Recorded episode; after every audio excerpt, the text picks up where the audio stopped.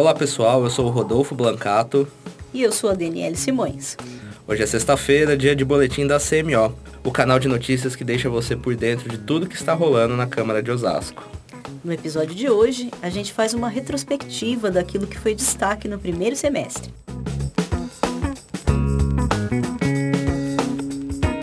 Pois é, o semestre passou rapidinho e nesse período muita coisa foi debatida, votada e aprovada aqui no Legislativo Osasquense.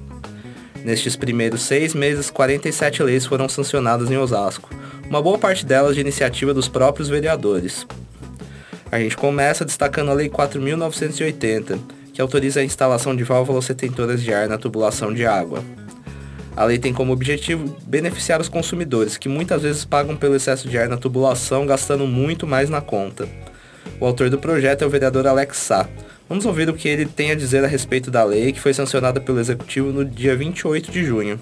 Esse projeto nosso ele se deu por conta da que nós temos recebido de reclamações e reivindicações da população é, que reclamam que a conta de água é, vem uma conta de água alta e eles apontam que a conta, essa conta de água é por conta do, do, do, de ar que acaba entrando na sua tubulação de ar e é medido pelo hidrômetro. A empresa de água da, da cidade está implantando esses redutores de ar. Nós não podemos deixar o nosso município ser zelado pagando ar como se fosse água.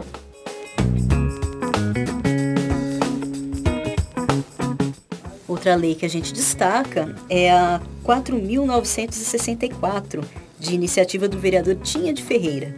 A nova legislação autoriza a entrada de animais de estimação nos hospitais públicos aqui da nossa cidade para fazer visitas a pacientes. O objetivo é contribuir para a melhoria das condições de saúde dos pacientes que recebem essas visitas. É comprovado cientificamente que a presença de animais de estimação pode ajudar na recuperação de pessoas hospitalizadas ou daquelas que estão enfrentando algum problema de saúde. O vereador Tinha de Ferreira fez um pronunciamento sobre a aprovação dessa lei nas suas redes sociais. Vamos ouvir o que ele falou. Já tive aqui na Câmara apresentado mais de 400 projetos. Desses 400 projetos apresentados, já tenho 20 leis. Uma dessas leis é para você que tem o seu cãozinho de estimação, o seu gatinho, que agora pode levar ele ao hospital para te recepcionar ou para visitá-lo quando doente no seu leito, seja o gato, seja o cachorro. Existe a lei, a lei municipal é uma lei para hospitais públicos. Esse é um dos projetos muito importante para a saúde da população, das pessoas que realmente gostam dos seus animaizinhos.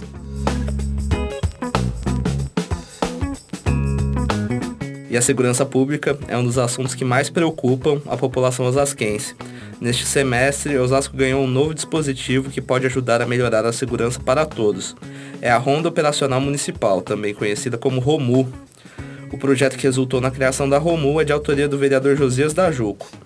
A ROMU é uma espécie de tropa de elite da Guarda Municipal de Osasco e consiste em um grupamento treinado para atuar em situações de crise e locais com índices elevados de roubo e tráfico de drogas.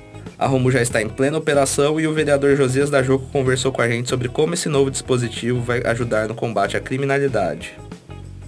Hoje, através das informações que a Guarda Civil recebe, eles vão detectar qual é a região que precisa desse reforço do policiamento operacional. São quatro viaturas, guardas extremamente capacitados e formados para isso pela Escola de Formação da Guarda Civil.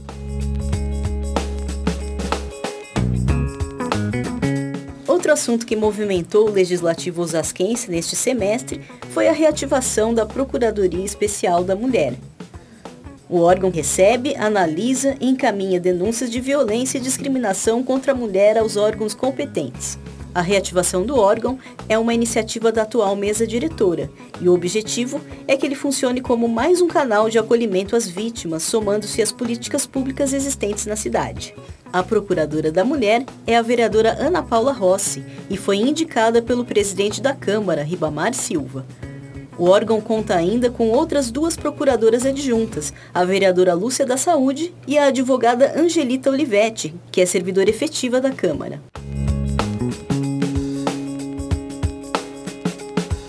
Esse foi o nosso episódio de retrospectiva do primeiro semestre com fatos que marcaram o período aqui na Casa de Leis Osasquense. A gente volta na semana que vem com mais um boletim especial para você. Até lá!